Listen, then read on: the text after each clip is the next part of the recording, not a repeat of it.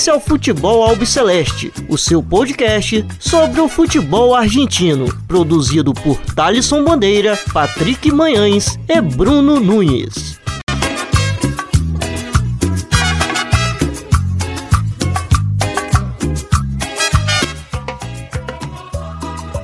Salve, salve a todos vocês. Está começando agora mais uma edição do Futebol Albiceleste. Meu nome é Thales Madeira. Estou sempre na companhia do Bruno Nunes e do Patrick Manhãs. Na edição dessa semana vamos é, comentar bastante sobre a volta é, dos torcedores nos estádios argentinos, é, com bastante polêmica, inclusive, e também sobre o clássico, super clássico, no último domingo que aconteceu no Monumental de Nunes onde a gente viu um baile do River Plate de Marcelo Gadiardo diante do Boca Juniors. Mas primeiro quero saber como estão meus companheiros aqui de toda semana da bancada virtual do Futebol Celeste. Bruno Nunes, tudo bem com você? Como que você tá, meu caro? Fala, Thalisson. Estamos bem. Um, abraço ao amigo ouvinte, amigo ouvinte. Um abraço pro, pro Patrick aí, companheiro aí de bancada também.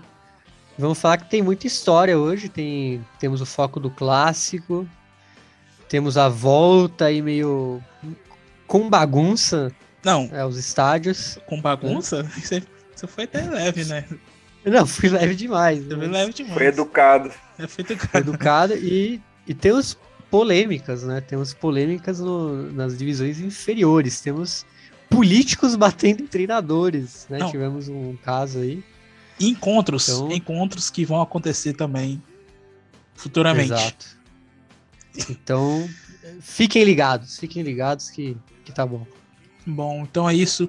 Patrick Manhãs, tudo bem com você? Como você tá, meu caro? Saludo ouvinte, amigos. É, um abraço para vocês. Tá tudo bom, tudo ótimo, tudo certinho. E para esse programa ficar mais polêmico, só falta só nosso querido quadro de Léo Portenho. Não sei se teremos, mas é isso, é liga profissional, super clássico, é, as polêmicas com relação ao retorno do estádio, do torcedor ao, ao, ao estádio. E tá muito bom, vamos conversar, vai ser bem bacana, vamos que vamos. Eu acho que já teve demais antes da gravação, você não acha não, Bruno? Não, acho que não, aí tá querendo... teve, né? A gente falou sobre história do futebol, né? Jogadores antigos, então não, não teve polêmica, não sei Ai, o que você vamos tá começar, falando. Não. vamos começar o programa. Enfim. É... Toca o programa aí, No último domingo, é... então a gente vai começar logo de cara falando sobre o clássico no Monumental de Núñez, onde tivemos a vitória do River Plate é, diante do Boca Juniors com dois gols do Julian Álvares.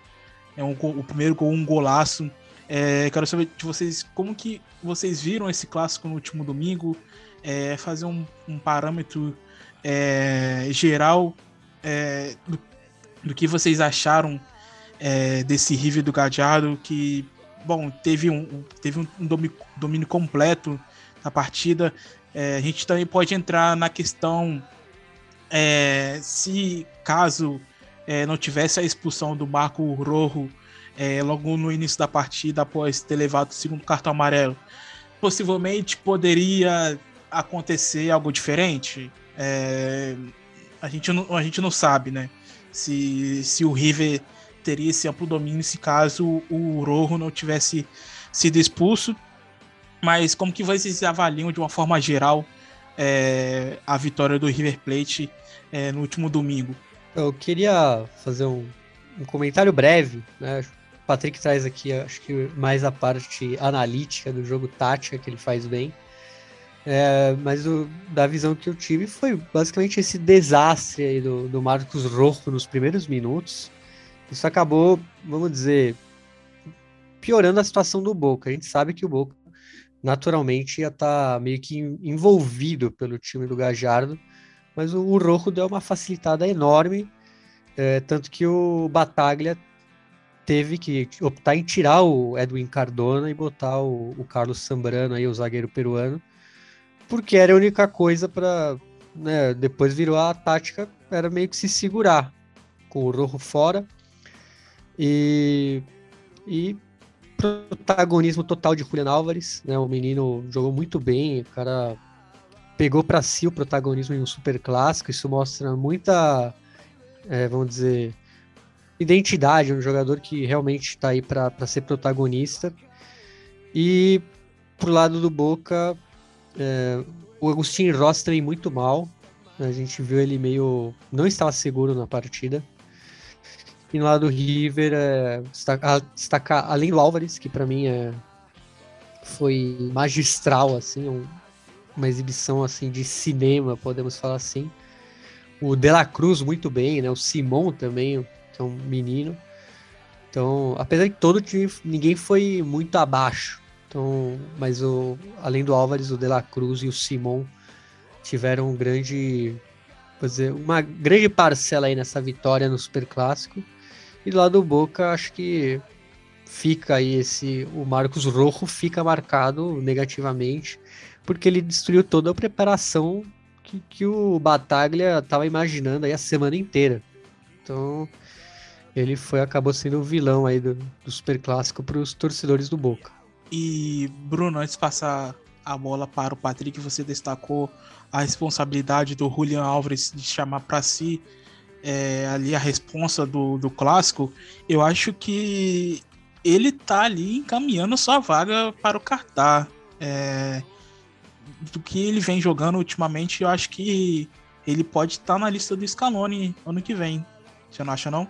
Não seria descabido, né? Eu, eu entendi errado no início, achei que você estava falando, pô, ele vai para a Liga do Catar. Eu falei, pô, não, mas agora eu entendi que é para a Copa. É, até porque tava o Ramos Rodrigues lá, por isso que eu achei meio, meio estranho, mas não, para a Copa sim, ele pode ser uma alternativa sim para o Scaloni. É, é um tem que ser levado em conta. Claro que tem muitos jogadores aí nessa posição, mas o Scaloni é um cara que olha bastante para a Liga Nacional. Isso é uma notícia positiva para o Julian Álvares, já que o Scaloni dá a rodagem para os jogadores, é, vamos dizer, nacionais que jogam na Argentina. E não, não seria descabido, não. É, falta aí um ano né, para a Copa.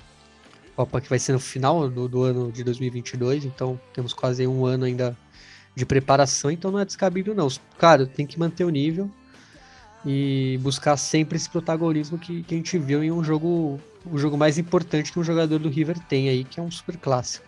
E vale lembrar, só para encerrar aqui, que o último jogador do River Plate que havia marcado dois gols no super clássico é, atuando no Monumental de Nunes foi Pipita Higuaín pelo Abertura de 2006 então o Julian Alves, que inclusive já tirou uma foto com o Higuaín lá na época do Real Madrid, é, marcou esses dois gols aí diante do Boca Juniors é, no domingo. Patrick, é, sua análise aí completa do que você viu é, do River Plate é, diante do Boca Juniors. Olha, é, se fizermos um, um roteiro antecipando como seria essa partida, é, não seria nenhum absurdo se falássemos que o jogo seria o River Plate buscando protagonismo e o Boca tentando jogar de uma forma mais física, tentando se impor fisicamente e tentando anular as melhores peças do River Plate, ainda mais jogando fora de casa e com o público. Então, isso não é nenhum absurdo. Só que a partir do momento em que você tem um a menos contra um, o seu maior rival, e um, um rival bem superior tecnicamente, é, aos 15 do, do, do, primeiro tempo, você coloca a sua estratégia totalmente abaixo, porque acaba virando um efeito dominó. Você tem um a menos, você já está cedendo mais espaço. Você também tira, em função disso, o melhor jogador da, tecnicamente, o melhor jogador do seu time, que é o Cardona. Então você teve duas perdas muito consideráveis com, com, relação à sua estratégia para o decorrer da partida, que tinha o restante do primeiro tempo, mais um segundo tempo de, de 45 minutos mais acréscimos. Então, assim, com relação ao que o Boca fez, o que o Bataglia fez depois da expulsão, é, eu não, não, tiro nenhum mérito dele. Ele fez o, o que dava para fazer. É, tirar o jogador de que, que, menos ajuda na marcação e que colocar um, um, um zagueiro. E aí a gente tem que puxar para outra página, que é a página do River Plate com relação ao clássico, sabe? É, a, a, forma como o River se impôs ainda que com um a mais tecnicamente falando, assim, com exibições de, de, de, jogos grandes que você espera o River Plate. Não só contra o Boca, mas em outros clássicos na, na Liga Profissional, na Copa Libertadores. Jogadores que esperamos que joguem, jogassem, e jogaram, que é o caso do é o De La Cruz do lado esquerdo, que eu acho muito interessante o posicionamento dele do lado esquerdo, porque raramente ele jogou numa, naquela faixa ali, numa faixa onde é que ficava o Orsini, que não pressionava tanto, mas, é claro, tinha o, Diego Gonzalez e o Advíncula na, na direita, do caso do, do Boca. Então, era um lado em que você tinha um triângulo com Paulo Dias, Dela Cruz e Anrileri, três jogadores que eu acho fundamentais saindo jogando por ali. Tem o Enzo Pérez, tem o Paulo Avestino que jogou bem. O Julian Álvares, que é um jogador que eu falo há muito tempo, é, é um atacante muito completo. A forma como ele ele inicia todas as jogadas de todos os do, do, dos, dos, dois gols com relação ao, ao, ao River em cima do Boca, porque um dos gols, que é uma saída errada do Rossi, é ele fazendo pressão no Rossi para ele fazer uma saída curta e do nada ele sair tocando, do nada o River sair tocando bola e debaixo do gol do Rossi, gol do River Plate. Se não me engano foi o segundo, o primeiro foi um golaço. Então, a, a, forma como o River se impôs e vindo de todas as peças, principalmente também lá atrás com o Paulo Dias, que automaticamente já teria espaço num, num jogo, assim, num clima comum, assim, de, de 11 contra 11. Era um jogador que já teria espaço para sair jogando, que é um zagueiro com uma qualidade muito apurada, uma, uma leitura de jogo muito, muito, muito grande, muito acima do comum. E quando você tem um a menos, você é obrigado a recuar suas linhas, você, você tem que marcar mais embaixo, então você vai dando espaço para jogadores vindo de trás. E quando a gente via, sei lá, o Boca tentando anular os espaços e tava tipo o Paulo Dias, o Rojas tocando bola no círculo central da, do campo. Então é uma partida que a gente tem que admirar muito no, no, no quesito tático do que, que o Gadiardo teve com relação ao, também ao comportamento da sua equipe. Mas infelizmente ela lamenta também a expulsão do Rojo, porque assim, eu não quero. Eu, eu prefiro não especular como seria a partida com o Marcos Rojo nos, nos 90 minutos, mas uma coisa eu, eu, eu tenho que deixar claro aqui: é, se o Rojo estivesse aos 90 minutos da partida, não mudaria o, um cenário que estava, principalmente assim, a primeira faixa do, do, do, do primeiro tempo, que era um River buscando o protagonismo. Acho que isso não, não, não seria não, não, seria um absurdo falar isso. Agora, se seria 2 a 0 ou 2 a 1 com, com um gol no final, aí eu já, eu já não quero especular. Mas que ainda seria um River Plate é, protagonista, buscando o, os espaços e tentando sempre fazer o gol, isso aí eu não tenho nenhuma dúvida.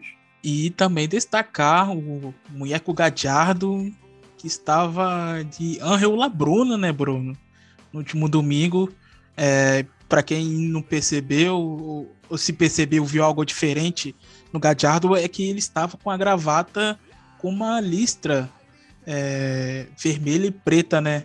E, e, muita gente lembrou a época que o Angelito Labruna, é, um dos maiores ídolos, ou se não, o maior ídolo da história do River Plate, é, usava quando estava ali na beira do, do gramado, né? É, o, o, o Gajardo fez essa homenagem aí ao, ao Angela Bruna, que é, vamos dizer, como você falou, ele era um dos maiores, se não o maior ídolo do, do River, ele fez parte daquela, da máquina, né, um time histórico, um time que enfileirou taças, e além disso foi, foi um grande jogador da seleção argentina, esteve por muito tempo lá. Mas então o, o nosso querido Gajardo, acho que isso mostra como ele tem uma ligação é, com o River de, de pertencimento. É, é, muito significativo esse ele ter ido lá como fazendo essa homenagem ao Labruna. Mostra que ele, ele não é só um.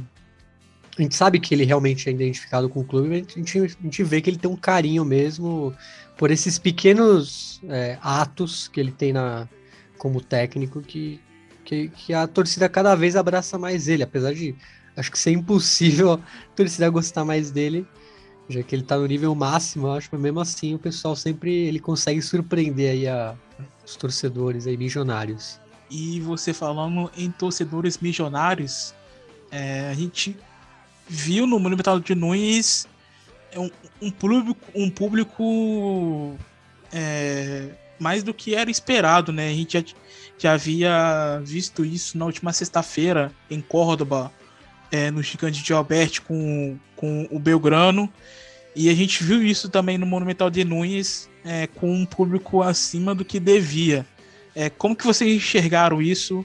É, você acha que vocês acham que foi responsabilidade de quem é, o público acima do que devia, já que era permitido era permitido 50% da capacidade. E bom, quem percebeu, quem viu ali pelas imagens, é, não tinha 50%. Não, foi foi vergonhoso, mas a gente tem que ser justo, porque não foi só o River, foram todos. Acho que não teve um caso que não a gente falou, pô, realmente tem 50%. É, é. E, Bruno, a pra gente... deixar claro aqui que não foi só River, foi Belgrano, foi Colón, foi... foi... o primeiro jogo da volta, né? Na primeira também o Aldo Civi tava muito cheio lá em Mar del Plata. Então, a gente sabe que o torcedor argentino é, porque... é fanático, né? Tava esperando muito tempo. Mas aí a gente vê que faltou uma responsabilidade dos clubes e da própria AFA, porque isso não pode cair só com os clubes, porque a AFA também tem que né, punir e etc. Mas acho que como foram todos, eles não vão nem conseguir punir. E é algo que a gente até, eu tinha falado no último episódio, que eu achava ah, legal a volta, mas tem que ver como vai ser. Se vai ser responsável mesmo, como eles falam, ou não. a gente já viu que e logo um caos, de cara, então... E logo de cara. Então, e o, vamos dizer, o script é só piorar, né? Não imagino que vá, pô, no próximo vai ter menos. Eu, eu duvido muito, né? Vamos ver como vai ser esse, essa liberação aí. Acho que de repente eles abrem uma porteira aí para torcida. Não duvidaria já legalizar algo muito maior. Não, inclusive já teve até torcida visitante no jogo é, da Copa Argentina entre Tigre de Vitória e Godoy Cruz, que a gente vai comentar é, daqui a pouquinho, quando for falar do Tomba. É, Patrick, sobre o público que a gente viu nos estádios é, no último final de semana. Não, no caso do River, é, a gente fica mais espantado porque é um, é um estádio com maior capacidade, pelo menos nessa rodada. Então, pelo fato de a gente ver um estádio muito grande como é o, o Monumental de Nunes e nas transmissões não ter um espaço branco, podemos dizer assim, de, de, de torcedor, sabe? A, a gente fica maluco com, pelo que estamos passando, mas é, vale reiterar, né? No caso do, dos estádios, o Aldo Civi teve, pelo fato de também ser um estádio pequenininho, é, teve muita gente no estádio do Defensa e Justiça também. Então, assim, com relação a culpados, eu acabo colocando todo mundo, mas eu acho que principalmente os clubes, porque os clubes eles abusaram de uma permissão, que eu já acho absurdo, e colocaram para rolo, mano, porque é eles que vendem o ingresso.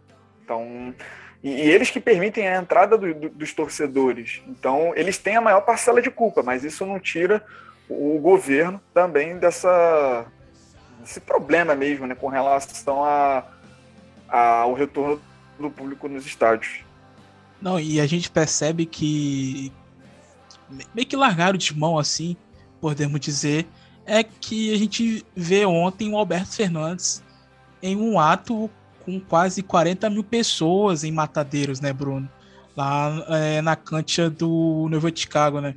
Cara, é absurdo, porque foi lá no estádio do Noiva Chicago e a gente vê que é, aí já era um ato até político. Né? Dava para você ter uma responsabilidade. Ele é o pre presidente, não é falar prefeito. Ele é o presidente, então ele tem que dar o exemplo. E 40 mil numa, num estádio ali, no, no caso era o gramado também, né?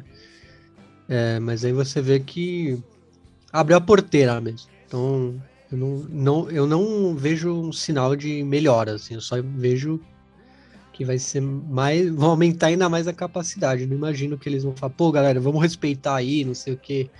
Não, isso não, isso não me vem à, à mente.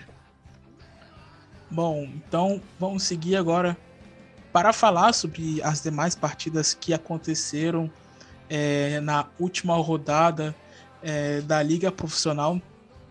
É, alguns destaques rápidos. É, a gente viu a vitória do Lanús, que está ali também brigando ali na cola com o River e Tajeres. É, vitória diante do Central Córdoba e o Flaco Lopes, o PIB aí, Granate, que, que tá também colado ali na, na briga da artilharia com oito gols. Vitória importante desse time do Zubeldia, né, Patrick? Não, sobre o Lanús, ela é importante principalmente com relação à sequência, né? É, é, é, a consistência com relação aos resultados. E a equipe do Zubeldia tava, recebia muitas críticas muito por conta disso, porque quando não tinha o Pep Sam para resolver, para fazer os, os seus gols, a equipe pecava muito coletivamente, tendo muita essa dificuldade para ganhar seus jogos. Então, essa vitória é, é, é, é, contra o Central Córdoba ela é importante muito em função disso. Mas eu não acredito que o Lanús vá brigar lá em cima, embora esteja entre as cabeças. Acho que essa vaga acho que já está muito bem definida entre os três, quatro. E Bruno, como que você viu esse empate entre Godoy Cruz e News Old Boys no Malvinas Argentinas, já que o News abriu 2 a 0 logo no primeiro tempo, é, Cristaldo ali fazendo o segundo gol de pênalti já nos minutos finais é, da primeira etapa.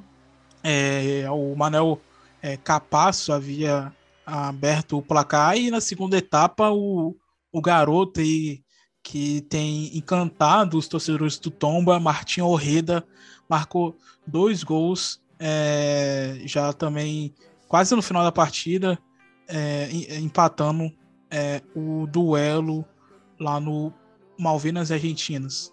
É, você vê que o, o Godoy Cruz é, do Diego Flores não se rende, vamos dizer assim, porque foi um 2 a 0 mas o time nunca deixou de, de atacar, né? Dominou a posse de bola, dominou o, as chances de gol, assim, muito, foi muito superior ao News e foi atrás do empate, porque o News conseguiu os gols, é, foi muito mais efetivo que o Godoy Cruz, que criava mais, mas não, não fazia os gols. E no fim brilhou aí a, o Martin Ojeda, que está sendo aí o, o grande jogador aí desse time do Godoy Cruz, comandado pelo Diego Flores.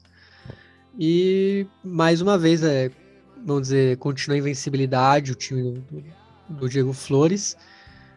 E, bom, é, é que assim, era um jogo que a gente também tinha que falar. Meio de semana tivemos agora a Copa Argentina. Então, e mais uma vez ele foi decisivo. Imagino que o time deu uma, mais uma vez. E só que dessa vez foi até engraçado. O Tigre, mesmo sendo um time da, da B, teve um protagonismo até. Deixou, estava melhor que o Godoy Cruz no jogo. Mas aí no final o Godoy Cruz foi mais efetivo. Por incrível que pareça, foi meio que o. Ao contrário do que aconteceu com o Nils, é, o Tigre buscando mais até o jogo. E no fim o, o Godoy castigou aí o time de Vitória. E vamos ver é, uma semifinal aí do interior. Vai ser interessante os dois melhores times do interior na, na atualidade, que é justamente o Tajeres do Cacique Medina contra o Godoy Cruz do Diego Flores. Vai ser um jogo muito interessante essa semifinal da Copa Argentina. Estão chamando o Godoy Cruz do time do tradutor do Bielsa, Bruno. É, né? É que o Diego fez essa palhinha, né? Apesar de ele não ser o tradutor, né? Tradutor do Bielsa mesmo, era um francês. Um... Já que a gente havia se confundido bastante no grupo sobre isso. Sim, mas era, era, era esse francês que ele até não entendia muito de futebol, parece.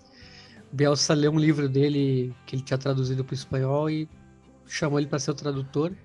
Mas depois que ele, como ele era professor, ele teve que voltar à sua à universidade. E aí o Diego Flores, que já estava lá, fez a boa aí pro Bielsa. Mas você vê que ele é muito mais do que um tradutor. É um, tem uma carreira, pelo menos no início, muito bom. Pois bem, então é...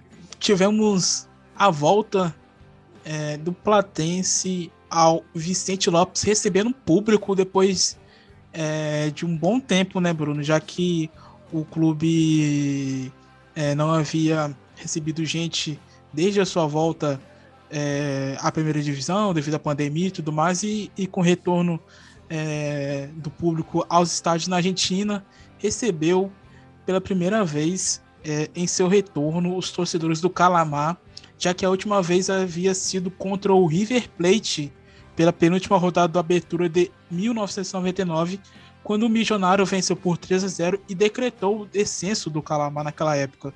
O empate é, no último sábado foi sem gols diante do Patronato.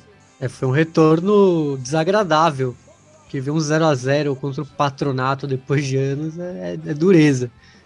É, e eu me pergunto como vai ficar a situação do Trapito Vega, né? O Daniel Vega, que virou um, uma espécie de diretor lá no Platense, jogador que fez sua despedida contra o River, na, se não me engano, na Copa é, da Liga Profissional. Primeiro jogo do Platense na volta Elite. Entrou poucos minutos, né, e... né, Bruno? Sim, ficou poucos minutos e a diretoria havia prometido uma outra despedida com o público, já que naquela ocasião Merece. não teve. Então vamos ver se ele vai sair da sua posição de diretor por alguns momentos e, e voltar a campo agora no valendo e com torcida, já que ficou muitos anos aí para se despedir um jogo aí sem ninguém vendo. Então acho que o Platense tem que já pensar em como fazer essa despedida com o público para o Daniel Vega.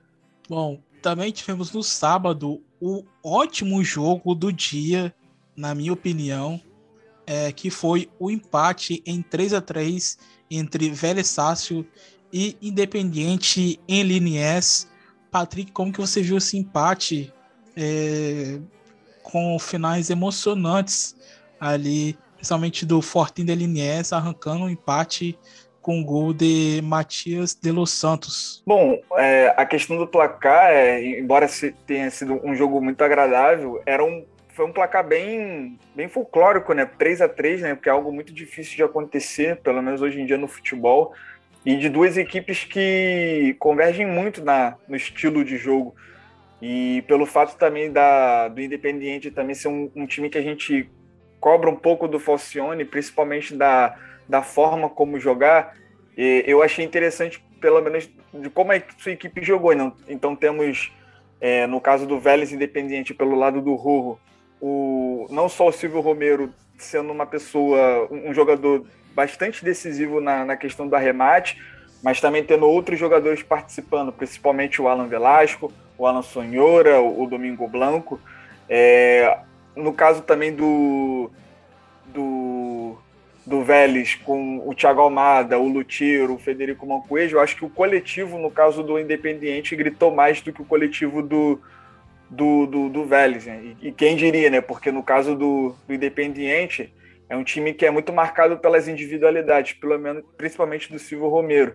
Então é uma partida que acaba ficando com um gosto um pouco salgado com relação ao, ao para a equipe do Falcione, porque é uma equipe que está lá em cima brigando. É, eu não acho que também assim, brigue também pelo título, mas possa conseguir pelo menos uma vaga na Libertadores. E Bruno, para a gente finalizar o sábado, a gente teve a vitória do Huracan diante do Assinal de Sarandi, mas o que eu quero destacar sobre o Globo de Parque Patrício foi que essa semana, é, em uma cerimônia realizada no Palácio do Có, é, o clube restaurou oito cartões de sócios torcedores desaparecidos durante a ditadura militar na Argentina, né? É, inclusive, um desses desaparecidos é irmão de um jogador bastante identificado com o clube e com a torcida. É, realmente teve essa ação bem legal da diretoria do, do Huracan. E um deles foi, como você falou, um, um irmão de um, de um, de um, de um jogador, né? Do, é um dos torcedores é o Norberto Morressi, irmão do Cláudio, né, irmão do Cláudio Morressi, que é jogador do clube. E ele, o irmão dele, o, o Norberto, tinha desaparecido em 1976, aos 17 anos, quando foi sequestrado e assassinado no mesmo dia de sua prisão. Ele era um militante, educador social e acabou caindo em uma operação da, da, da então ditadura. E é importante a gente falar isso porque os clubes da Argentina têm muito. Acho que até por serem clubes com sócios, tem essa coisa do pertencimento do bairro. É, eles fazem esse tipo de reconhecimento, é, não é algo não é algo raro, né? A gente vê várias vezes é, clubes anunciando isso, diferente de outros países aqui na América do Sul, né? Que preferem não misturar né, futebol e política, com alguns clubes aqui da Série A já falaram. Então é muito importante, né? Lembrando que lá tem o Dia da Memória, todos os clubes fazem um, uma, uma espécie de reconhecimento ao dia, então é, não é novidade isso acontecer no futebol argentino. Pois bem, e Bruno, para quem quiser também saber com mais detalhes sobre é, essa ação do Huracan, a gente postou uma trilha lá no Twitter bastante interessante sobre isso, né? Sim, tá lá, é, tá uns dias. Foi, vou pegar aqui, foi no dia 6 de outubro. Então vocês procurem lá. Tem. Tá mais, vamos dizer, detalhado aí, porque tem vários nomes, né, de cada sócio. Então é só conferir lá no arroba no Twitter. Bom, e no domingo tivemos é, a vitória do Sarmento de Ronin é, diante do Rinácia. É, a semana que foi ali de manifestações é, dos torcedores tripeiros. É, Para quem não sabe, o clube vai mandar os seus jogos no estádio único de La Plata e não no Bosque, que é a casa do, do, do Rinácia, é, já que a di diretoria alega que o único é, de La Plata pode é, suportar mais gente, pode ter mais é, espaçamento ali entre os torcedores. E Bruno, é, para você foi uma surpresa essa, essa derrota do Rinácia para o Samento de Runim? Olha, não, não, não venho acompanhando muito o Rinácia, mas eu sei que não vinha bem das pernas. E ainda tem essa questão de jogar no estádio único, eu acho que não foi nada surpre surpreso, assim, porque não é um time que está buscando melhorar. A gente sabe que trouxe no início da temporada o, o Pulga Rodrigues, mas pouco e nada se fez ali no clube. Né? Um time bem apático do pouco que a gente vê é, em campo, então não, não surpreende, na verdade.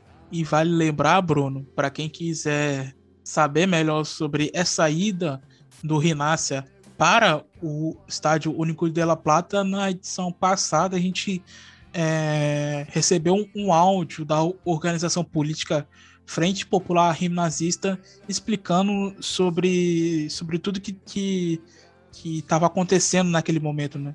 Sim, a gente falou com o Rodrigo na ocasião e ele explicou e que a torcida tá muito brava com a, com a dirigência, não só por conta dessa ida ao Único de La Plata e não ao Bosque, mas também pela, vamos dizer, contratações, como o time vem sendo dirigido. É, não é uma relação amigável há muito tempo. Né? Acho, que, acho que até antes do, do, do Maradona chegar, a, a, torcida já não, não estava satisfeita ali com o clube de La Plata que vem enfrentando uma série de crises aí, não só institucional, com sua torcida, como financeira, como vários clubes, e também uma, um time que não, que não convence ninguém, né? Não, não, tem, não tem convencido, apesar de ter boas peças. A gente falou aqui do Pulga Rodrigues, que foi o melhor jogador do, do último campeonato. Então, acho que peça não falta, né? É, apesar de um só não, não fazer chover, mas mesmo assim é uma grande ajuda já pro, pro Lobo de La Plata. Bom, é, também tivemos a vitória do Argentino Júnior diante do Rosário Central no Gigante de Arrojito por 1 a 0 e a última partida do domingo foi o empate em 1 a 1 entre Racing Clube de Avejaneda e Estudiantes de La Plata. É, partida aí que marcou, ficou é, por um motivo de um pouco de tensão, já que é, o Racing tinha ali uma nova facção atrás dos gols é, que vai comandar a, Barra Brava é, no, no atual momento. A gente também explicou na edição passada. Tem uma atriz também no Twitter falando sobre isso. E a, e a torcida é, criticando a diretoria ali no, no final da partida logo após o Estudiantes é, fazer o gol de empate, é, já que o Racing abriu o placar com Anibal Moreno e a equipe do Russo Zielinski empatou é, com o gol do Leonardo Godoy. E a torcida ali cantando Milito es de Racing, de Racing de verdade, já que o ex-jogador e que estava atuando com um manager, podemos dizer assim, é, do time, saiu logo após ali aquelas aquela na verdade ele tinha encaminhado a sua saída logo após a classificação diante do Flamengo na Libertadores, mas ele saiu de fato é, no final de 2020. É, a torcida também é, criticando bastante a diretoria do Victor Blanco, enfim, do Mago Capri, que assumiu o lugar do Diego Milito. E, Patrick, como que você viu esse empate aí entre Racing e Estudiantes? Olha, é um empate que, que doeu principalmente para o Racing, né? Porque quem diria? Porque foi um Racing, pelo menos do primeiro, do, do, do primeiro tempo até o início do segundo, um Racing bem protagonista, jogando muito bem. E, e, não é um absurdo falar isso, não. Eu tô até surpreso em dizer isso. É, principalmente pelo lado direito, com o Juan Cáceres, Gaston Vieira e o Enzo Copete. É, o Lisandro Lopes também fez uma boa partida, mas assim que consegue o gol, é, chamou muito o, o estudiante do, do Zinhelinski e acabou sendo assim, um ataque contra a defesa fulminante, porque o, o Zelinski eu até estranhei no primeiro tempo porque não estava sendo uma equipe, um estudiante tão competitivo assim, que é a marca das equipes dele. E no segundo tempo ele acabou sendo competitivo muito pelo Racing do, do Claudio Ubeda dar esse espaço. Então é toda hora o, o, o Gabriel Arias está trabalhando, principalmente de fora da área, é, jogadas pelo lado direito, principalmente com o Manuel Castro e o Fernando Zucchi. É, o gol, curiosamente, acaba sendo do outro lado, do lado esquerdo, num cruzamento em que o Leonardo Godoy ele acaba entrando na área, lateral direito, que é, acabou, acabava sendo um, um dos meus destaques da, da posição. E foi isso, né? Porque no caso do, do Estudiantes é um empate que, que também dói muito pelo fato de estar tá ali né, na, nas cabeças brigando.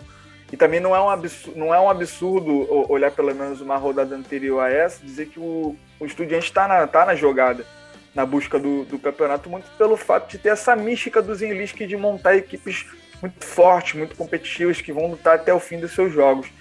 Então eu achei que foi um jogo assim que poderia. que foi interessante, mas que poderia ter sido mais se o Claudio Ubeda não tivesse, sei lá, ter trancado a porteira. Bom, e na segunda-feira tivemos a vitória do Alcon de Florencio Valera, o Defensivo Hurtícia, que venceu por 3 a 0 o Tajeres então, uma rodada perfeita aí para o River Plate. É, bom, logo depois da partida teve ali a comemoração, né? Já que os torcedores do.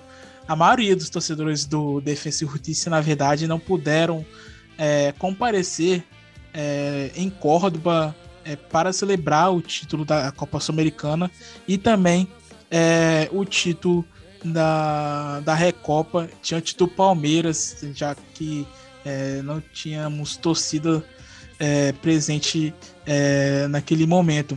E logo após a partida também teve a, a participação do, do Brian Romero, recebendo ali é, uma homenagem. Bom, como que você viu essa vitória aí do time do Sebastian Becacchese diante do Tajeres? Que para mim essa foi a maior surpresa da rodada, porque eu não esperava essa derrota aí é, do time cordobês é, na última segunda-feira. E como você viu então, Patrick, é, sobre, sobre essa ótima vitória aí do Al Alcon? Olha, Thaleson, essa vitória do Defensa e Justiça fala mais sobre o Tajeres do que o próprio defesa do BKTS, porque o Tajeres estava entregue, completamente entregue.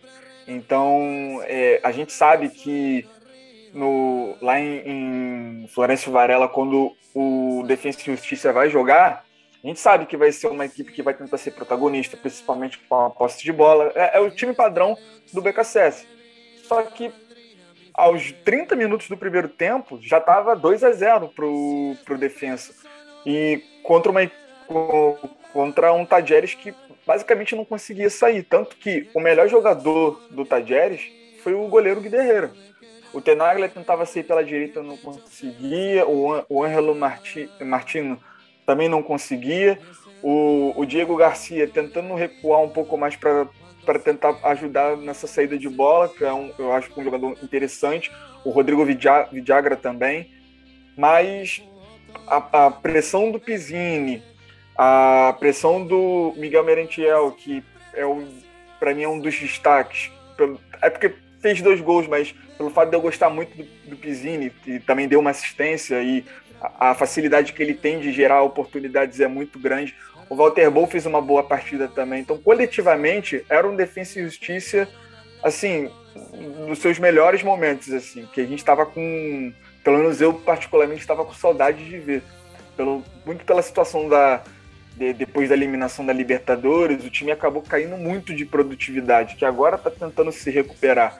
E o Tajeres, com esse tropeço, acaba é, ajudando o River Plate, que se isola na liderança. Embora a distância não seja tão grande, a, agora a questão é: será que o Tajeres do Cacique Medina vai ter psicológico para lidar com um turno inteiro correndo atrás de um River Plate que tem apenas essa competição para jogar um elenco mais é, um, um, mais leque de, de possibilidades de escalação. Então, eu acho que esse é o maior fator agora. A derrota já foi, já aconteceu. Agora é pensar de semana em semana como vai ser para lidar para não deixar o River Plate escapar. Bom, e no encerramento da rodada tivemos o um empate sem gols entre Colón e Banfield e também é, no cemitério dos elefantes é, teve uma festa, já que o sabaleiro de Eduardo Domingues, o time comandado pelo Eduardo Domingues, foi campeão da Liga Profissional, da Copa da Liga Profissional, na verdade, né?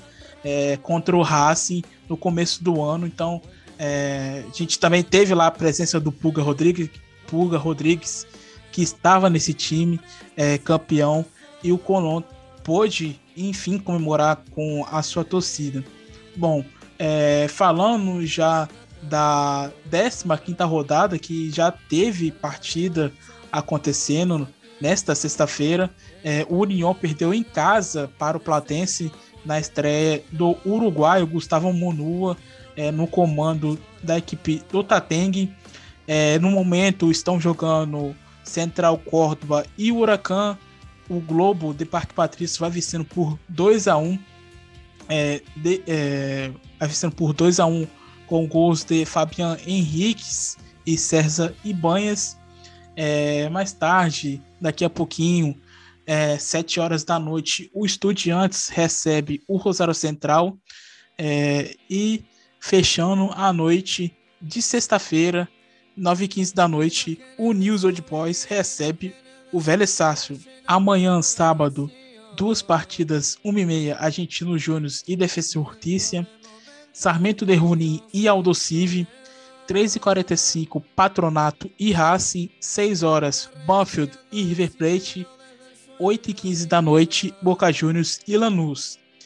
Na segunda-feira teremos 2h30 da tarde Assinal de Sarandi e Godoy Cruz, 4h45 São Lourenço e Colón, 7 horas da noite Independiente e Rinácia, e no encerramento da rodada 9 e 15, Tajeres e Atlético Tucumã.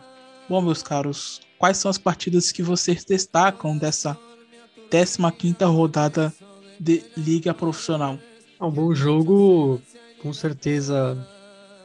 Boca e Lanús, é um jogo interessante no sábado. E eu acho que o, esse São Lourenço e Colombo pode né, é, pintar algo aí de positivo. Vamos ver. É, eu ia falar Estudiantes e Rosário Central também, mas como será, vai ser daqui a pouco, aí acho que é meio injusto, né? Quando sair já vai ter rolado o jogo. Mas eu acho que é o jogo mais interessante, de fato. Olha, eu fico com River Plate e Banfield, né? Embora o Banfield não consiga sair das últimas posições, é, é o líder agora que tá jogando, né? E uma outra partida também que, que cairia bem é, é a partida do Tajeres, né? Contra o Atlético Tucumã, que também não está bem, mas é, é, ver também como o Tajeres ele vai reagir após a goleada sofrida por defesa. Então, é, é, acho que acaba sendo o roteiro seja esse, né? Ver os dois da os dois, as duas principais equipes hoje disputando ponto a ponto pro, pro fim do campeonato. Que, que ainda não tá tão no fim assim, mas já estamos já indo pro início do segundo turno. Bom, Bruno, agora iremos entrar no nosso momento nostalgia, né? Certo? Exato, Thalisson hoje é muito especial porque a gente vai falar da estreia do Maradona com a camisa do News Old Boys diante do Emelec do Equador. E Bruno, é, vale lembrar que são duas voltas dele para a Argentina, né?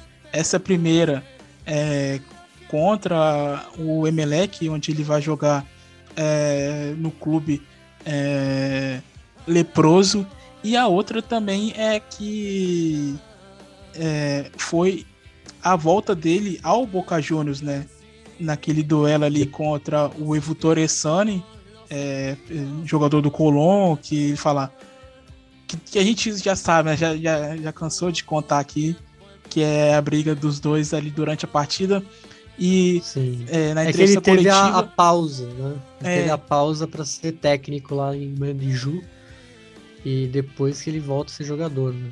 E, e na coletiva de imprensa ele fala se você quiser trocar ali uns 5 minutinhos comigo, você me encontra lá na Segurola e Rabana, é, 4.310, sétimo piso, é, Bruno. Mas o que iremos falar vai ser sobre é, é, essa volta dele é, pela primeira vez na Argentina, né, depois da sua passagem pelo Barcelona, Nápoles e Sevilha, onde a equipe leprosa venceu o Emelec do Equador é, por 1 a 0 Com gol dele, inclusive, né, Bruno? Isso, mas era um amistoso, né? É. E só para deixar o serviço completo, foi no dia 7 de outubro de 1993.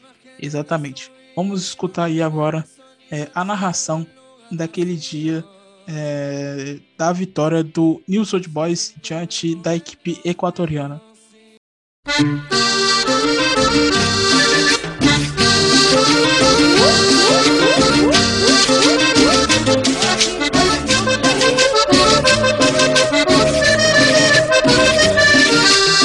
Parece, va.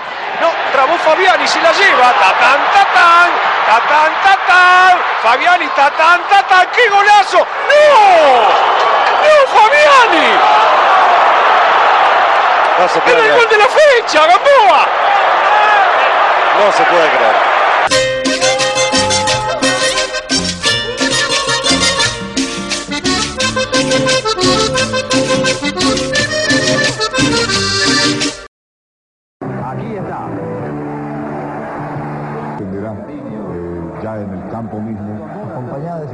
Yanina Dinora y Dalma Nerea.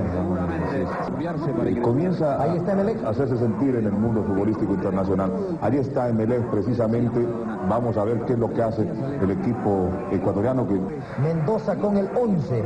Esa es la nómina del equipo de Newells para el partido frente al conjunto de el MLE. Tela de calidad y de gran capacidad. Recordamos ese gran evento de la Liga Italiana de Fútbol en el año de 1987 que lo ganó Maradona. Y aquí estamos, Capurro está entregando una placa y el uniforme del Club Sport Emelec a Diego Armando Maradona. Bien por el fútbol ecuatoriano.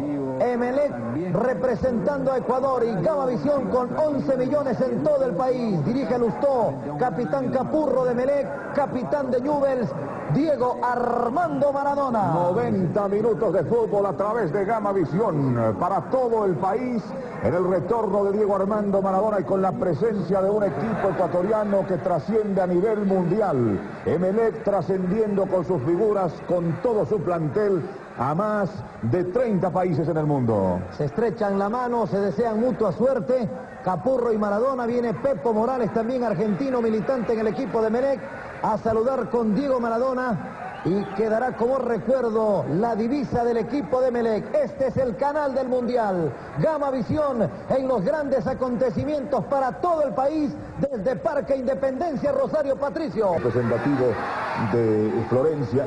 Y aquí comienza el partido. Sí, señor, en Gama Visión, el canal del Mundial, relata Patricio Díaz. Vamos, señoras y señores, en los primeros momentos del partido. La pelota está con el equipo eléctrico. Va tocando el balón el Pepo Morales buscando a Ángel Fernández pelota. Que la toca finalmente Juan Manuel Yo para dejarla afuera. Hay saque lateral en favor del equipo eléctrico. Aquí está el equipo del bombillo, el equipo ecuatoriano que está jugando en Parque Independencia. Va Ángel Fernández conectándose por el sector central con Jorge Batallas. El toque venía por el centro, recupera la pelota Juan Manuel Yo. Va juntándose por el medio territorio para Diego. Cambió con pierna izquierda largo por la derecha para que se vaya Alfredo Damián Mendoza. Va clavando una pelota. El Bocha, ahí estaba dejando la pelota para Benítez, Benítez tocando el balón por el centro con Oste, va cambiando por el sector izquierdo, va saliendo el Tata Martínez, parece que es un tirón del Tata Martínez que Martino lesionado, al Bocha, el Tata, el Bocha, el Bocha, ahí está llegando el portero Norberto Scoponi cuando vino un toque rapidísimo de Oste para el Bocha. Y Emelec sigue con Capurro, aquí está Lanzo, pelota que se pierde. Bien Emelec en este momento. Sí, señor. De Basile, pues eh, ahora están esperando el partido frente a Australia. Dos, dos amigos de hace años, Diego Maradona y Pepo Morales. Los cambios, algunas variantes. La pelota de Maradona. Maradona queda por el sector derecho. Rayo también está con el 17. Viene el centro. Balón que llega al área. Atención Maradona. El portero Valencia y la pelota se va fuera del campo. Cargaba Diego Armando Maradona. Pelota que se va fuera del terreno en un ataque a fondo, pero ahí fuera de lugar. Hay posición adelantada que la marcaba el línea. Solvente, un equipo seguro de lo que hace en el terreno de juego. Se viene Ñul. Se viene News, otra vez Maradona. Maradona está picando el troto con golazo. Golazo. Gol, gol, gol, gol, gol, gol, gol, gol,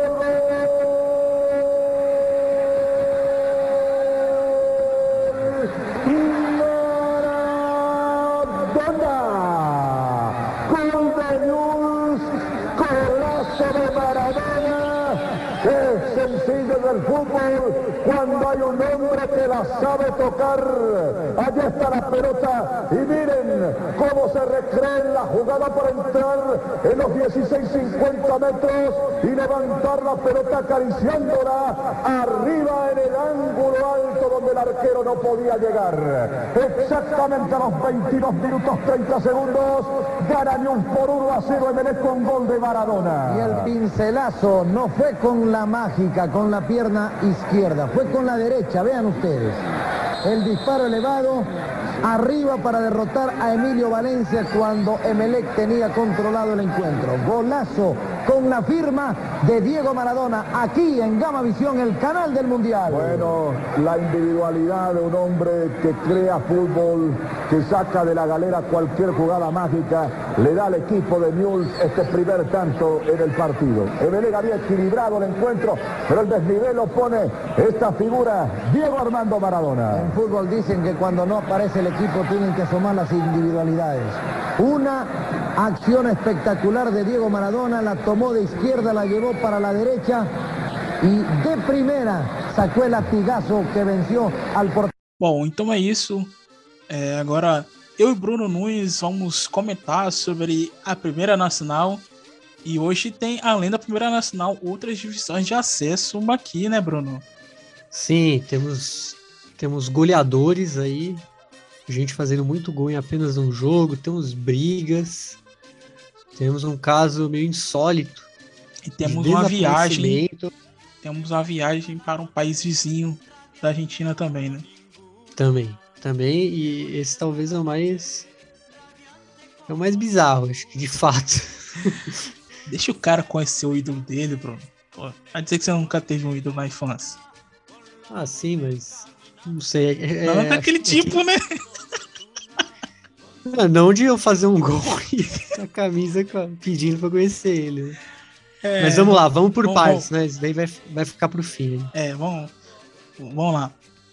É, então, começamos é, pelo líder, Almirante Brown. A gente vai até Isidro Casanova para falar é, sobre o empate que o Fragata conseguiu aí diante do Estudiantes, do Estudiantes de Rio Quarto, é, já que começou perdendo a partida, o empate em 1 a 1 Inclusive, Bruno, eu havia é, olhado as redes sociais do Almirante Brau é, logo após a partida entre, entre Estudiantes de Buenos Aires e Tigre de Vitória, já que o Estudiantes havia vencido por 1 a 0 né? E o, o social media do, do Almirante Brau postou um, um olhinho ali, né? Dizendo que estava atento com aquele resultado, mas. É. Acho que. Foi, foi, muito bem, foi um 2x1, um, aliás. É. Foi um 2x1. Um, mas. É, o Almirante Brown tem uma boa vantagem e o empate no fim não foi tão ruim. Por causa que o Tigre perdeu. E vamos dizer assim, o único que venceu não foi o principal, o que tá, vamos dizer, na perseguição, já que o San Martin ganhou e encostou no Tigre, na verdade. E o outro que tá ali na, na zona, o Quilmes, tomou uma goleada, assim, Sapicada. homérica ali. Então, no fim, não foi um péssimo resultado. Faltando aí é, seis rodadas pro fim, né? Tá, no, tá na reta final. Agora é ter mais calma aí. Cinco, é, na verdade, né? So... Contando com a. É, contando com a de hoje, começar... que já começou. Cinco. É. Mas é isso, acho que o Almirante Brown tem que tem que sim que secar, né? Mas talvez não tão na ter cara. finais emocionantes aí é, na primeira nacional. Bom, como o Bruno já adiantou, né? É, a gente tem na segunda colocação ali o Tigre de Victoria que perdeu por 2 a 1 do Estudiantes de Buenos Aires.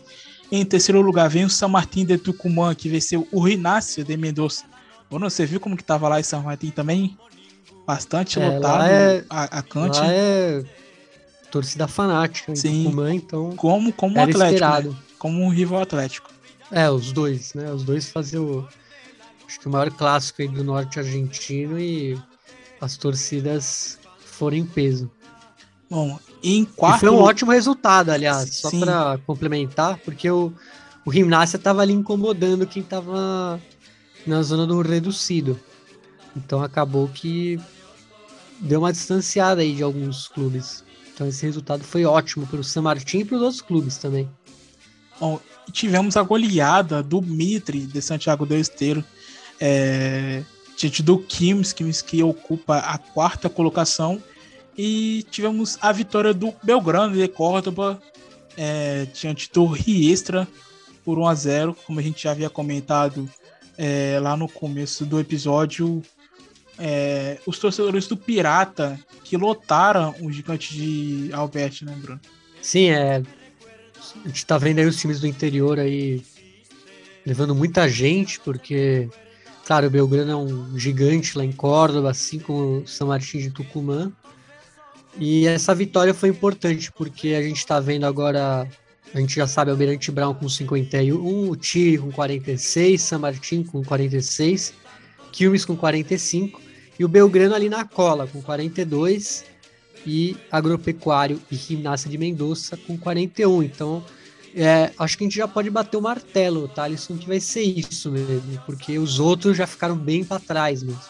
Né? A partir do Atlanta com 34, a gente vê que realmente já não tem muito o que fazer aí para chegar no reduzido, vai ficar entre esses sete mesmo. E o Nova Chicago, que a gente comenta aqui que não vence, e realmente não vence, já que tem apenas três vitórias em 26 partidas, empatou o Tom em 0 a 0 com o Temple. É... Bom, já na zona B. Pontuou, né? é, pontuou. perdeu, mas pontuou. Bom, e já na zona B, a gente tem o Guemes liderando é, com 45 pontos. Vale lembrar que o Guemes está jogando agora contra o Santelmo e está empatado em 1 a 1 é, então tá liderando é, nesse momento. Em segundo lugar vem o Barca Central do Rodolfo De Paoli, que venceu ali, esse sim ali teve minutos emocionantes, né, Bruno, diante do All Boys. Foi incrível porque foram dois gols depois do fim do tempo regulamentar. Né, o gol do Glab, com um minuto de acréscimo do segundo tempo, e o gol do Albertengo, aos cinco minutos do, dos acréscimos aí do, do segundo tempo. Ou seja, sofreram pra caramba e conseguiram uma vitória muito importante aí contra o All Boys. E que afiança aí a briga nesses dois times aí, entre o, Guemes e o Barracas. Até porque a gente vai falar de um jogo importante que acabou, vamos dizer, distanciando aí esses dois do resto. Exatamente, Bruno. É, acho que a partida que mais era atrativa da rodada foi entre é, Brau de Adrogué e Ferro Carril Oeste. O Ferro venceu por 3 a 1 a equipe do Pablo Vicó. É, e deu uma sorte, vamos falar assim, o Brown, porque o Brown se manteve no reducido, mas puxou para o Ferro, né, para a terceira colocação. É bom a gente destacar, tava um a um até faltando é, cinco minutos para o final do jogo. E aí o Herman Ribeiro foi o herói do time ali de Cabagito, fez um gol faltando cinco minutos e outro nos acréscimos. E o Herman Ribeiro tem uma história muito bacana, Thalisson, que eu, eu vi e fui ver se era ele mesmo. Ele foi campeão do Clausura Uruguaio com o Plaza Colônia em 2015 ou 2016, né? Uma época foi uma época em que o Plaza Colônia foi apelidado de Leicester City Uruguaio, que foi a grande zebra, né, do Uruguai. Jogou no Chile e... também. Jogou no Chile também. E ele, nessa época do Plaza Colônia, ele estava fazendo bicos de pintor e de pedreiro e ia treinar de bicicleta. E é, no começo dessa temporada atual, chegou na primeira divisão argentina pela primeira vez. Né, ele teve uma passagem bem apagada pelo patronato, mas agora tá surgindo bem aí no Ferro Carril. Uruguaio normal, Bruno? Não, ele é argentino. Ah, não, mas tem, tem, por, por ter jogado lá no Plaza Colônia, ter feito isso aí que você falou sobre pintor e tal, e de bicicleta e tudo mais. Ah, sim. É, Uruguai no mar. Bom, é... E, e, quem, quem... O Brau agradece, né? Então, tipo assim, agradece assim, entre aspas, porque o empate entre San Martín de San Juan e Deportivo Morón foi que fez com ele permanecesse ali na quarta colocação, né? Já que o, o, o Gagito ali tá, tá na cola, né, Bruno? Tá, tá empatado, né? Tem o mesmo número de pontos, tá, só perde no saldo de gols, então no fundo o Brown tem muito a agradecer aí o, o San Martín e San Juan por ter segurado o Gagito lá em, em San Juan. E a Lepra Mendocina, Bruno, é, venceu o Instituto de Córdoba por 2 a 1 é, Outro time que também ali tá só de olho é, nesse reduzido, né? Sim, tá, foi uma vitória importante porque ele colou e tá um ponto do, do, do, terceiro lugar, né, que é o Ferro. Então qualquer resultado aí já, já coloca ele no reduzido, dependendo dos outros. E mas aqui a gente sempre fala, né? Mas realmente agora a gente tá vendo alguma certa distância entre alguns times. Acho que até o Almagro aí, que tem 37, tá na briga aí. Não, dá pra falar que é até o Rafaela, na verdade, né? Com 34, que aí são um pouco mais de é, 7 pontos, faltando 5 rodadas, mas também é, não é impossível. Então aqui sim vai ser vai ser bem pegado o final desse campeonato da Zona B. Bom, Bruno, vamos destacar algumas partidas que é, vão, que, vão acontecer nessa rodada, né? além é, da partida que está rolando agora entre Guemes e, e Santelmo. É, começando pela Zona A, a gente vê que tem um jogo bastante interessante entre Rinácia de Mendoza e Belgrano, né? É, Rinácia de Mendoza e Belgrano, jogo de entre times do interior e times que estão na briga pelo reducido. E o Belgrano 42 e o Rinácia de Mendoza 41. É, só que lá em Mendoza e agora com a volta da torcida. Então a gente tem que sempre lembrar que agora talvez alguns resultados, né? né? Talvez a gente tenha menos favoritismo por causa da volta aí de torcedores. Acho, e... que, acho que nessa zona A, o único jogo interessante da, da rodada é esse mesmo, né, Bruno? Que vai acontecer na próxima terça-feira, 9h15 da noite. 9h05, perdão, da noite. Ah, entre, entre, é, entre rivais diretos, é, realmente é o, acho que é o que interessa. Porque o Almirante Brown vai receber o. Vai, vai visitar o Temple, que não, não tá muito bem. É, o Quilmes vai visitar o Atlanta, que também não tá muito bem. É, San Martín, Estudiantes de Rio Quarto. Estudiantes Rio Quarto também tá lá no fundo da tabela, então acho que de, de jogo grande mesmo. É esse mesmo, porque os dois estão na briga pelo reducido. Bom, já na zona B, a gente tem aí o confronto bastante interessante também entre é, Barraca Central e Independente Rivadavia.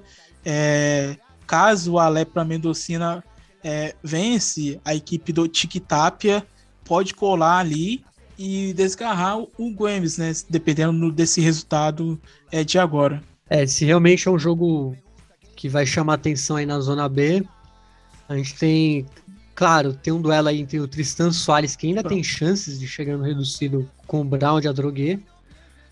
E além de alguns jogos que são importantes pelo, pela grandeza dos clubes, como o Ferrocarril, que está buscando aí se afiançar de vez né, entre os quatro que vai receber o San Martín de San Juan, que não está muito bem, mas a gente sabe que é um time muito tradicional na divisão. Sempre é um time que está brigando por acesso. Esse ano resolveu não brigar, né? Bom, então é isso. Primeira nacional é, completa aqui o resumo que eu e Bruno fizemos é, sobre os times é, da segunda divisão argentina. E Bruno, temos mais divisões de acesso na, na Argentina, né? É, para onde a gente vai agora? Então, a gente vai para a terceira divisão para os times de Buenos Aires, a B Metropolitana, que lá a gente teve um, um caso, vamos dizer, não é inédito, mas é raro acontecer. Foram cinco gols de um mesmo jogador. Que foi é, na goleada do Fandria, diante do argentino de Quilmes, onde o Lautaro Cortijo anotou cinco gols, né, Bruno? Exatamente isso cinco gols na goleada por 7 a 2 e que despertou aí o estopim para a demissão do, do técnico do argentino de Quilmes, o Jorge Vendakis. Lembrando que tem apertura e clausura, a B Metropolitana, e o Flandria é o vice-líder do clausura, atrás do, do Colegiales, que, lida, que é o líder da tabela geral aí, que é, seria o favorito aí para o ascenso. E, e vale lembrar, Bruno, só para explicar para os ouvintes é, aqui do futebol celeste que o Colegiales venceu a abertura. Então, é, a, o primeiro time que garante o ascenso é o campeão da abertura contra o campeão do clausura. E atualmente quem lidera o clausura é o Colegiales. Então, se o então, Colegiales ganha uma abertura. Não, na verdade, ganha o clausura, como que fica essa situação? Você sabe me dizer? Eu imagino que não vai ter final, né? Não faz é, sentido. É, é exatamente. os dois, ele unifica, né? Ele é o. Ele unifica o cinturão aí. Vale lembrar que tá na reta final também. Faltam, faltando é, exatamente quatro rodadas. Bom, Bruno, e é, temos um, um, um, caso também, não, não exatamente de relacionado à partida de futebol, mas de um torcedor deportivo espanhol que sumiu é, no Haiti, né?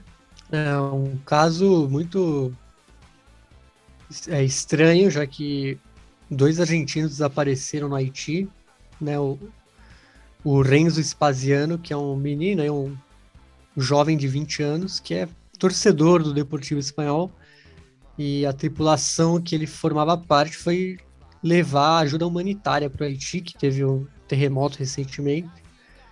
Mas o, o barco não. Né, perderam o sinal totalmente e é desconhecido o, a parada, né, onde eles estão. E, e o clube tá, tá ajudando nas buscas, né, já que ele era torcedor meio conhecido ali pelo clube. E está pedindo uh, ajuda, né, ajuda para ele aparecer com vida aí nesse sumiço que, que aconteceu no Haiti, do Renzo Spaziano.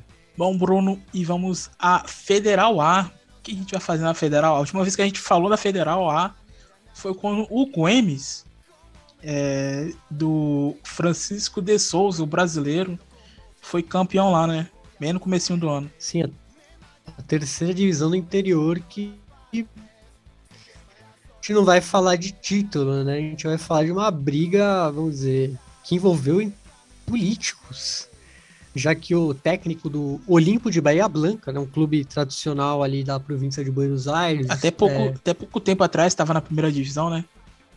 Exatamente, ele vem em queda livre. Né, caiu, acho que duas divisões seguidas. E o Carlos Pareceu Maior, que é o técnico Cruz, do Olimpo. Perdão aos amigos Maior... aí, de, é, Diogo, torcedores do Santinha. Diogo Xavier e Diogo Trimetal. Então, e aí o Carlos Maior, que é o técnico do Olimpo de Bahia Blanca, foi agredido por um assistente do Deportivo Madrim e pelo vice-governador da província de Chubut, ex-prefeito de Madrim e ex-prefeito do Depo... ex-prefeito não, ex-presidente do Deportivo Madrim, o Ricardo Sass.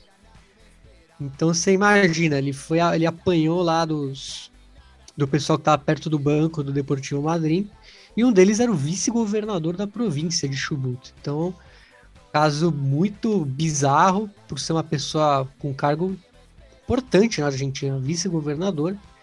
E lembrando que o, o, Gustavo Sastre, que é irmão desse Ricardo Sastre, atualmente é o prefeito da cidade de Madrid e é o presidente do Deportivo Madrid. Então, família aí tá, tá presente na política do clube e na política do, da província da também, e da cidade. Na política da porrada da também. Porrada. da porrada. também.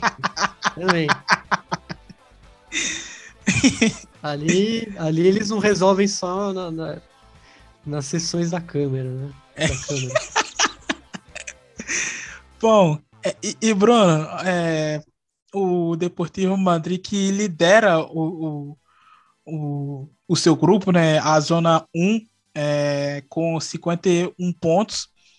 E olha só que curiosidade, eu fui pesquisar aqui, eu já sabia, mas tá, fui procurar aqui para ver se se estava correto é, a minha informação.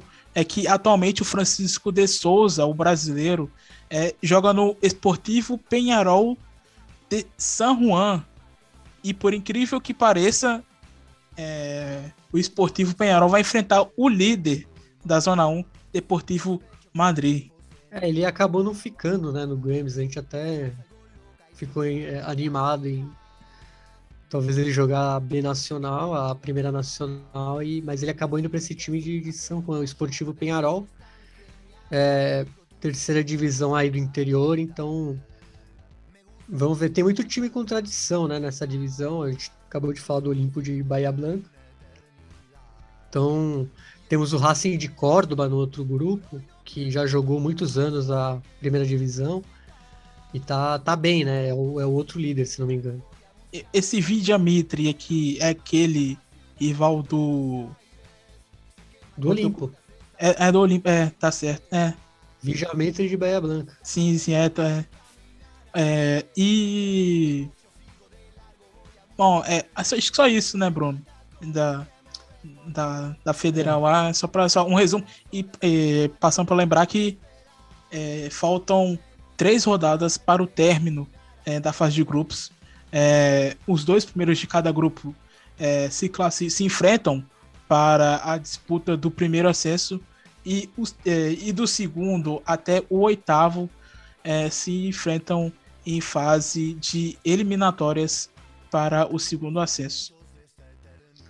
É, bom, acabamos na Argentina, né, né é, Tyson? Porque agora a gente vai pegar um vai passar a fronteira aí.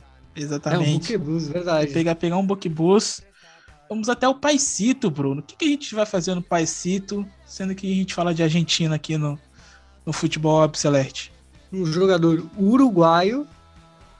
Ó, presta atenção na notícia, hein, rapaz. Eu quero que você leia o, o roteiro, que tá escrito no roteiro, quero que você leia. É o título? Não, tudo, tudo, tudo, tudo. Olha, o título da notícia seria: Quero te conhecer? Posso? Você é meu ídolo. Já que o, o Leandro Raimundes marcou o gol da vitória do Cerro, lá de Montevidéu, sobre o, o Atenas de São Carlos pela nona rodada do Campeonato Uruguaio da Segunda Divisão. Até aí, ok, mas o que chamou a atenção na comemoração, o caro senhor Leandro levantou a camisa e mostrou uma mensagem especial para Marcelo Tinelli. E na camisa dizia basicamente o que eu falei, né? Quero conhecer o Marcelo Tinelli. E, e o Marcelo Tinelli, pelo que entendi, se, se comoveu, né, Thales? Se comoveu e disse que quer realizar esse sonho de, desse jogador que, quando era criança, era fã do Marcelo Tinelli, já que ele tinha um, um programa bastante conhecido lá na Argentina, né, Bruno? Pois é, e o, o Leandro que ele nunca jogou na Argentina, aliás. A gente até se perguntou de onde veio essa idolatria. Mas uh, vamos ver, será que o Tinelli vai chamar ele pro, pra dança dos famosos? Ele vai chamar, vai é, chamar um convite pro São Lourenço. Aí já acho mais complicado, né? Mas, mas não, não, não custa sonhar com ele fazer embaixadinhas ali como Ronaldinho Gaúcho no, no showmatch, né? É, exatamente. Que voltou recentemente agora, né? Bom, é... enfim, Bruno, acho que deu por hoje, né? Bom, depois dessa do, do Leandro querer conhecer o, o Tinelli, a gente pode ficar por aqui, né? Agradecer quem ouviu mais um episódio do Futebol Celeste. E agradecer você, Thalisson, por, pelo convite mais uma vez, o Patrick Manhães. E é isso. Você é aquele famoso convidado que entra na casa da pessoa e deita no sofá e pega o controle, né? E abre a geladeira. É. ai, ai. Patrick, Obrigado aí mais uma vez pela presença e companhia aqui no Futebol Psicológico. ah, eu só posso ir. A gente tem que, a gente tem que fazer igual o Leandro, né, cara? A gente tem que fazer um gol e homenagear nossos ídolos também. Estamos cheios de ídolo aí, né? E eu só tenho a agradecer vocês mais uma semana mais. E é isso, galera. É o Celeste, como também dei uma passada lá no, no nosso Twitter, é, dê uma olhada na, nas histórias que estamos postando e compartilha aí, porque é de uma grande ajuda. Valeu, grande abraço a todos e até a próxima. É isso, mais uma vez aqui. Ah, quero agradecer imensamente pelas visitas nos últimos episódios. É, pela companhia é, de vocês nas últimas edições. É, quem é novo aqui no Futebol Celeste, peço humildemente que você se inscreva ali, faça a sua inscrição, assine o nosso feed, fique por dentro é, lá das trilhas que a gente posta no Twitter, compartilhe é, com seus amigos, quem sabe com seus ídolos, enfim. É, só tenho a agradecer a todos vocês pela audiência que vocês têm nos dado. E, Bruno, é, a gente vai encerrar com o lançamento, né? Lançamento aí, o Rusher King e a Maria Becerra, né? Que são um casal que fizeram a música Antes de Ti, que é uma. É um ritmo que não é argentino, né? É uma bachata, que é mais famoso ali na República Dominicana, mas que é um, um ritmo que acabou vamos dizer, se espalhando aí pelo, pela América Latina, principalmente pelos países de, com o mesmo idioma, né, o espanhol. Então, fiquem aí com esse som aí, esse lançamento saindo do forno, então... É, Richard King e Maria Becerra antes de ti. Bom, então é isso. Agradeço a todos vocês e até a próxima.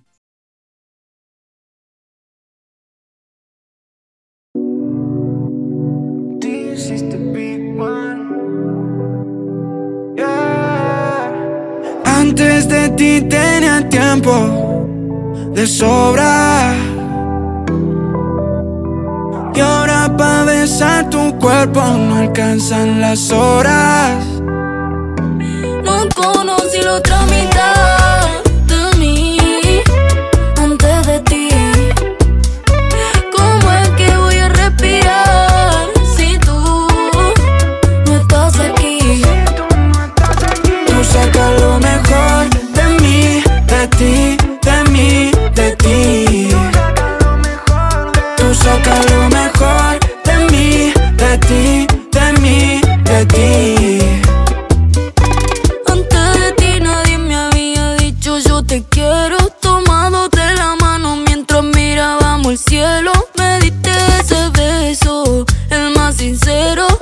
Fue cuando supe que no sería pasajero. Ay, mami, tú me tienes mal. Un talento natural. Eso que tenemos no lo tuve con ninguna más. Bailando la conocí, atrevida y sensual. Mami, tú me tienes, tú me tienes, tú me tienes mal. Porque tú tienes esa linda forma de amar. Cada vez que te acercas, no me quiero alejar.